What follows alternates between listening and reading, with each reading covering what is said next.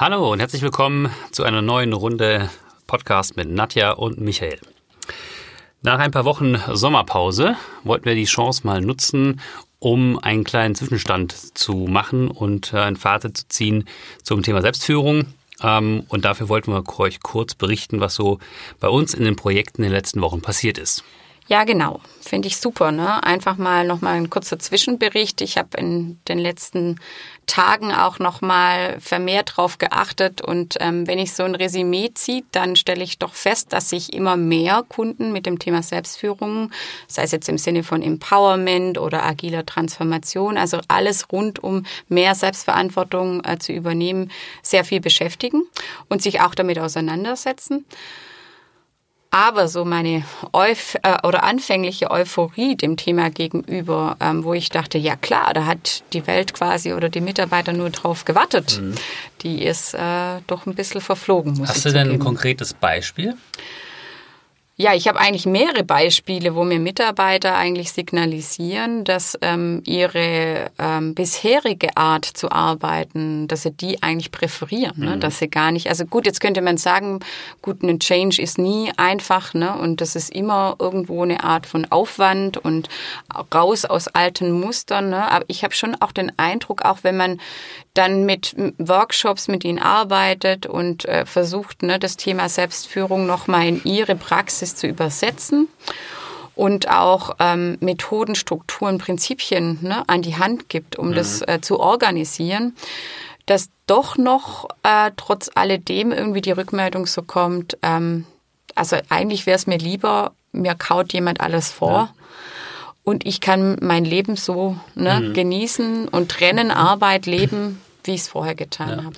Also ich, ähm, ich habe so eine ähnliche Wahrnehmung in den letzten Wochen. Ich habe da zwei Beispiele. Das eine ist, großer Automobilproduzent ähm, äh, fragt Standardtrainings mehr oder mhm. weniger an. Ähm, und äh, es gibt immer so diese beiden Pole. Ne? Das eine ist Being Agile, ja. ne? also von der Haltung her, vom Mindset her, habe ich verstanden, was Agilität eigentlich bedeutet ja. und lebe das authentisch.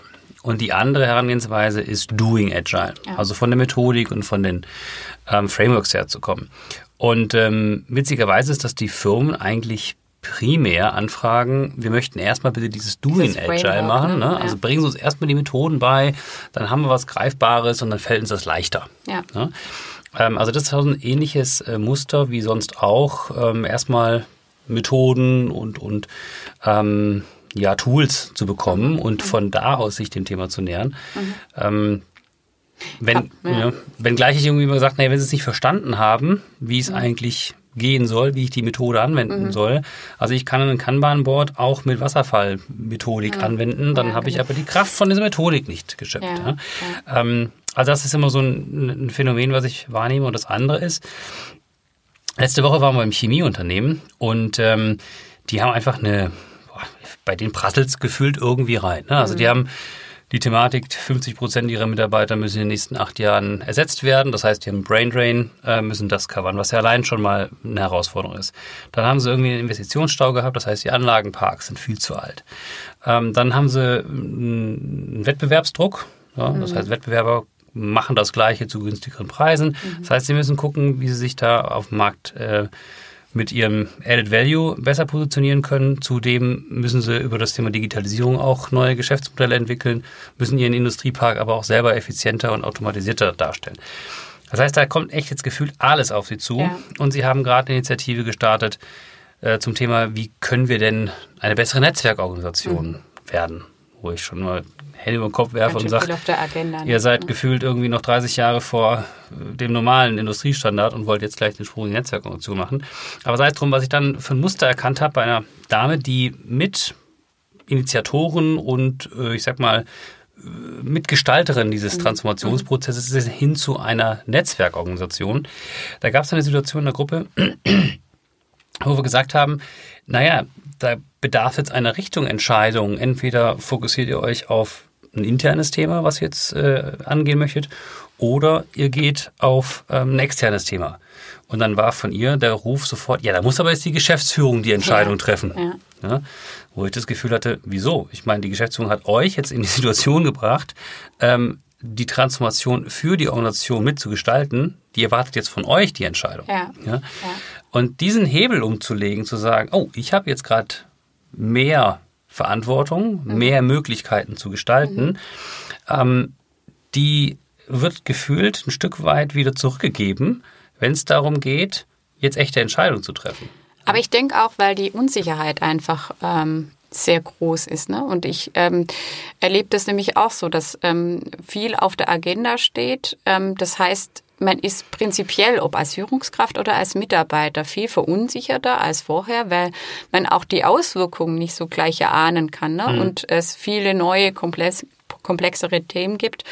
Und automatisch ne, verfalle ich so ein bisschen in dieses alte Muster, dass ich natürlich nach Sicherheit schreie. Ne? Ja. Und das kann sich in unterschiedlichen äh, Formen irgendwie ausprägen. Ähm, bei der Mitarbeiterin jetzt ne, der Schrei quasi, nein, das muss die Geschäftsführung äh, entscheiden. Äh, das kann ich so eins zu eins äh, wiedergeben, mhm. ne, auch aus einer anderen Organisation, ähm, wo man den ganzen Tag in einem Workshop ganz toll und produktiv was erarbeitet hat und dann fehlt nur noch so dieser letzte Step und dann heißt es, ja, aber das müssen wir jetzt erstmal nochmal der Geschäftsführung präsentieren. Und wo ich mich dann auch frage, ne, also ja, warum braucht's das jetzt mhm. noch? Ne? Aber dieses Fünkchen Sicherheit ähm, ist selbst in sehr ausgeprägten, schon sehr selbstführenden, lernenden Organisationen immer noch, ähm, noch nicht ne, da angekommen, dass man tatsächlich den Schritt geht. Ich glaube aber auch, dass das Thema Verantwortung so in unterschiedlichen ähm, ähm, Reifegrad oder wie, wie kann man dazu sagen, ne? also unterschiedlich schwer gewichtet aufgenommen wird. Der eine sagt, ich habe vielleicht rein thematisch die Verantwortung, aber ich habe sie eben finanziell nicht. Ne? Ich mhm. bin ja eigentlich tatsächlich gar nicht Unternehmer im richtigen, echten Sinne, ne? finanzieller Sicht auch äh, im Unternehmen, sondern ich trage zwar die thematische Verantwortung vielleicht, ne, aber ich habe keine Konsequenz daraus, ja. wenn das Thema dann oder wenn ich mich falsch entscheide, mhm. ne, finanzieller Natur. Ja, Selbststeuerung und Selbstverantwortung ist natürlich schon auch ein, ein Fass, was man da aufmacht und ähm, gefühlt von heute auf morgen auf Mitarbeiter transferieren möchte. Das ist natürlich ein, ein Prozess wiederum, der erstmal auch wieder mhm. eingeübt werden muss. Ja. Mhm. Ähm, ich würde aber mal die Hypothese wagen, auch wenn du sagst, die anfängliche Euphorie hat so ein bisschen abgenommen. Ähm, ich glaube, die Zeiten für Selbstführung und Selbstorganisation ähm, sind so relevant wie noch nie. Ja, es ja. geht gar nicht anders. Ne? Genau. Ja. Ähm, ja. Weil wenn man sich jetzt von, ne, von außen anschaut, was uns auch gerade so politisch und gesellschaftlich ähm, an trifft, ja, also das ganze Thema Thüringen-Wahl, Land Landestagswahl, haben irgendwie eine politische Landschaft, die so zersplittert ist, wo eigentlich nicht mehr klar ist, was ist jetzt schwarz, was ist rot, ja, was ist ja, links, was ist rechts. Ja. Ähm, diese, diese Klarheit, die wir früher hatten, sowohl im gesellschaftlichen als politischen Leben, ähm, die zerfällt. Mhm. Und die gibt es Neuorientierung. Mhm. Ob das jetzt Brexit ist, ob das das ganze Thema Handelsabkommen ist oder NATO, das sind alles Entwicklungen momentan, wo äh, die, das will im Aufbrechen. Ja, das Aufbruch, bricht ne? auf und die mhm. Sicherheit, die wir mal hatten, mhm. ähm, die löst sich ein Stück weit. Mhm. Und das Gleiche passiert uns auch in der Wirtschaft. Mhm. Ja, klar, durch die technologischen Entwicklungen, aber auch durch die, die Handelsbeziehungen, die wir mhm. haben. Mhm.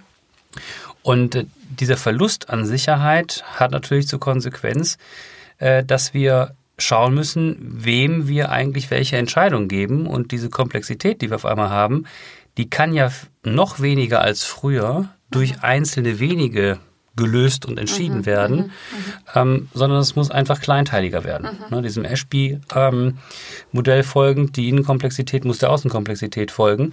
Und das heißt für uns logischerweise als Organisation auch, dass wir uns kleinteiliger Kleine, aufstellen ja, müssen. Ne?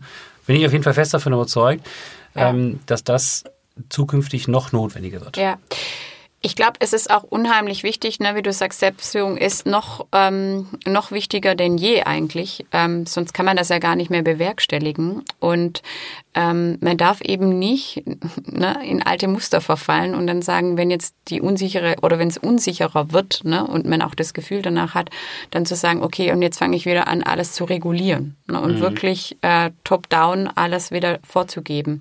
Ähm, weil vielleicht auch von bottom-up der Ruf danach kommt. Ne? Ähm, da muss man eben ganz vorsichtig sein. Ich erlebe das auch ähm, jetzt bei einem Automobilzulieferer, ähm, einen sehr großen, dass die ähm, so ein bisschen die Krisensituation ausgerufen haben und ähm, sofort quasi umschalten und sagen, nee, das Programm, das wir jetzt gestartet haben, als ähm, da gibt es eben so ein agiles Netzwerk, dieses Programm, das ähm, hat jetzt vielleicht gar nicht mehr so den Wert, ne? Mhm. weil das ist ja nur eine Spaßveranstaltung. Ähm, so tatsächlich irgendwie was produzieren tut ihr ja da nicht ne, für die Organisation.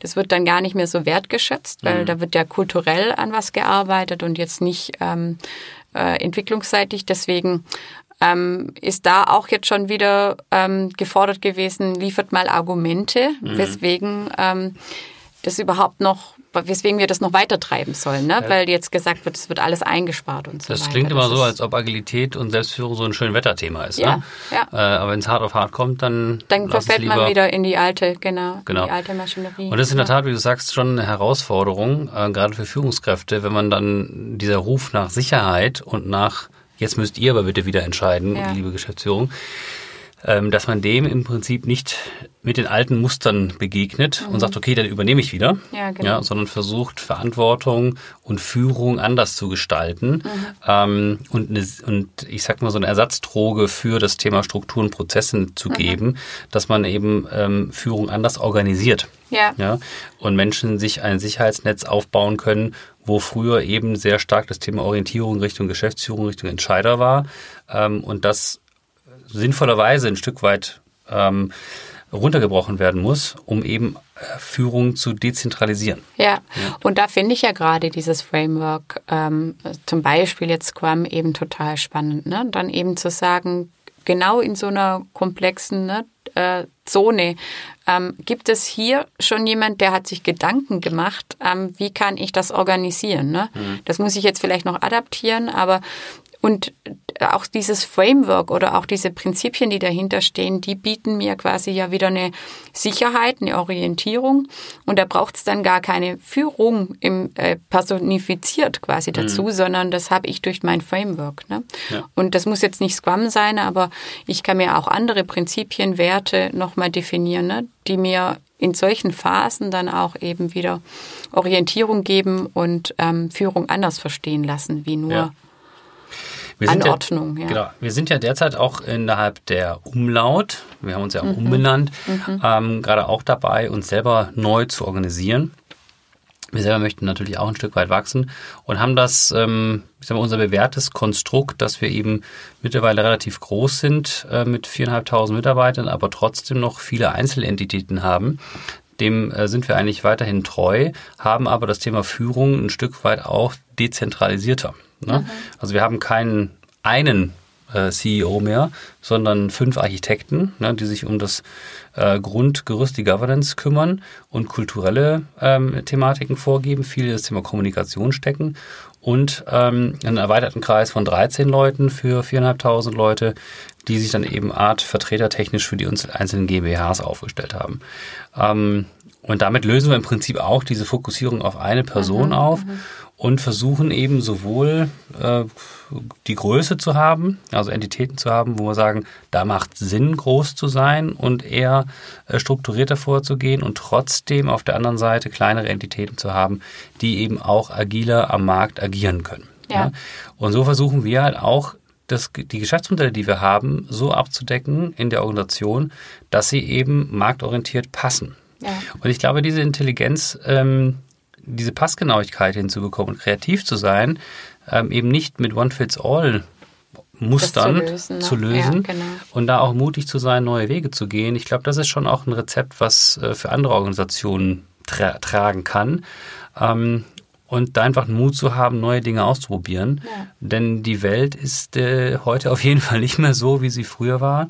Und die Muster und die Vorhersagen finanzpolitische Natur, aber auch äh, von Partnerschaften her wird immer folgen nicht mehr so den gleichen Regeln auch. Genau, also mhm. wir hatten ja vorher auch mal dieses Thema äh, ähm, Vermengung und, und Verwischung von Grenzen. Ne? Ich, mhm. Wir kennen die ja auch, wenn es um das Thema Cybersecurity geht. Da geht es auch um Terrorismus. Ja? Also wie mhm. viel Technologie investiere ich oder wie gehe ich zu Firmen rein und involviere mich die, äh, in denen, wo ich auf der einen Seite sage, Mensch, das, ähm, das supporte ich jemanden vermeintlich Guten. Auf der anderen Seite kann die Technologie aber auch für jemanden äh, äh, dienlich sein, der etwas Schlechtes damit Ja, macht. Ja? ja. Genau das gleiche Thema mit Drohnen. Ja? Ja. Ähm, wenn wir reingehen und sagen, wir möchten Firmen begleiten, die Drohnen entwickeln oder Kameratechnik, Zielsysteme, dann kann das für die, äh, für die Privatwirtschaft sinnvoll sein, gleichermaßen aber auch fürs Militär. Militär. Wo zieht man dann die Grenzen? Ja. Und das wird immer ähm, ähm, ja, also vermengter, wo man keine klaren Grenzen und keine Sicherheiten mehr dann äh, richtig für sich ähm, hinbekommt. Und da hat Führung natürlich auch wiederum eine Verantwortung, zu sagen, wofür stehe ich ein, wofür stehe ich nicht ein. Aber ich denke auch in der Gemeinschaft, ne? Also das kann ja, solche Dinge können ja dann auch immer, also deswegen ist Selbstführung ja auch nicht immer nur auf einen selber bezogen, sondern ich tue das ja dann in einem Team. Das ist ne? relativ, ja. Und ähm, versuche ja da dann auch die Dinge zu lösen Ja. ne? und Entscheidungen herbeizuführen, Ja. um mehr Perspektiven auch drauf zu haben. Also Selbstführung bedeutet auch, äh, quasi die Führung zu teilen ne? und die Verantwortung zu teilen. Ja. Genau. Also wir sind schon irgendwie Ja. auf einer Reise, haben Mhm. noch nicht sozusagen das Weisheit letzten Schluss gefunden. Ähm, aber ich glaube, da sind schon ein paar Themen angedockt, Nadja, Ja. äh, die wir uns im nächsten Podcast widmen können. Mhm. Ähm, deshalb freue ich mich schon tierisch auf die nächste Runde mit dir.